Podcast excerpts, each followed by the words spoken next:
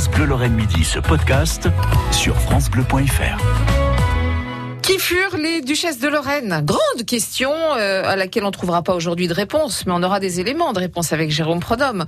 On est au XIVe siècle euh, en train de parler d'un duc, parce que pour parler d'une duchesse, en fait, on est obligé de parler d'un duc. Bah oui, à l'époque, c'est C'est ça. comme ça hein. que ça marche. Oui, parce que vous avez remarqué, je vous fais pas toutes les filles des ducs. Parce Non. que sinon, on n'en finirait plus. Pardon. Élisabeth d'Autriche Oui. a été femme de duc de Lorraine et mère de duc de Lorraine. Ce fut la mère de Raoul. Ouais, alors elle est la fille d'Albert Ier de Habsbourg, vous l'avez euh, bien noté euh, l'autre fois, qui est à l'époque archiduc d'Autriche. Il n'est pas encore empereur d'Autriche. Par contre, il est déjà empereur du Saint-Empire romain germanique. Donc c'est quand même un personnage euh, euh, important. Son fils le sera aussi.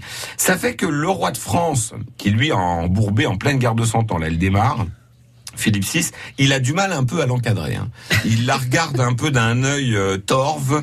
Euh, c'est d'ailleurs, euh, euh, comment dirais-je, euh, il la regarde d'un œil bizarre parce que lui, il est très pote avec le duc de, avec le comte de Bar, puisque rappelons que le comte de Bar pour la partie sud de son duché, euh, dépend du roi de France. Vous savez, c'est les, les, les subtilités de la féodalité. Oui, tout à il fait. lui rend hommage, comme on dit, euh, pour cette partie-là.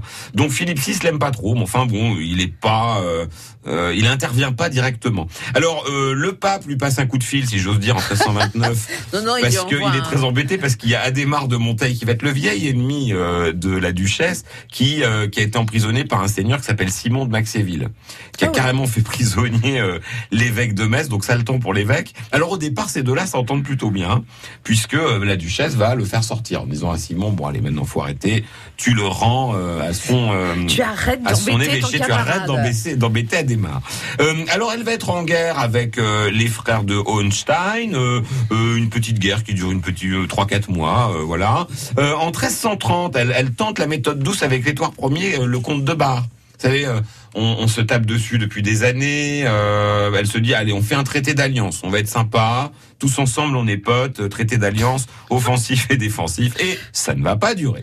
Elle, Alors- elle a marié son fils à, à une barre. Oui, bah oui, bah C'est euh, pour sceller le mariage. c'est ça. ça. en disant bon allez les petits ça. gars on fait ça on va, On est tous on va marier le gamin avec euh, alors on verra que ça durera pas hein, d'ailleurs alors vous savez qu'à quel âge elle le marie quand même son fils? Non. il a 9 ans donc c'est ce qu'on faisait à l'époque, on vous pré-mariait. Alors on pouvait être marié plusieurs fois, euh, enfin euh, pas marié d'ailleurs, fiancé. Euh, on l'a vu par exemple avec, je suis en train de chercher son nom, la fille de Henri VIII, roi d'Espagne, roi d'Angleterre.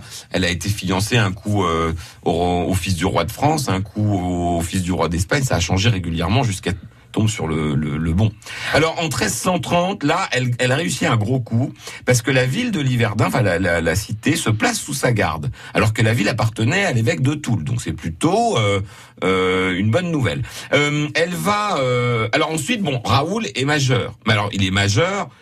Du point de vue de l'époque, il a pas 18 ans. Hein. euh, En 1334, euh, euh, il a euh, 14 ans. euh, ouais, donc euh, vous voyez, c'est c'est quand même. euh, mais Oui. c'est un grand précoce. Vous allez voir, il va tout faire très Ah vite bon lui.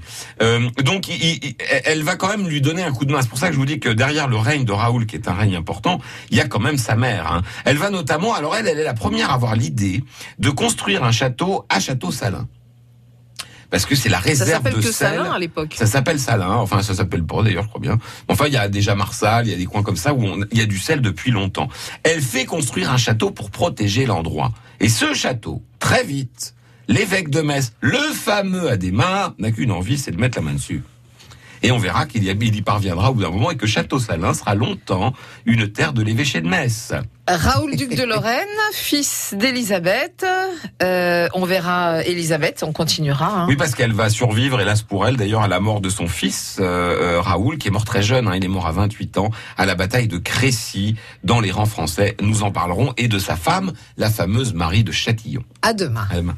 France Bleu Lorraine.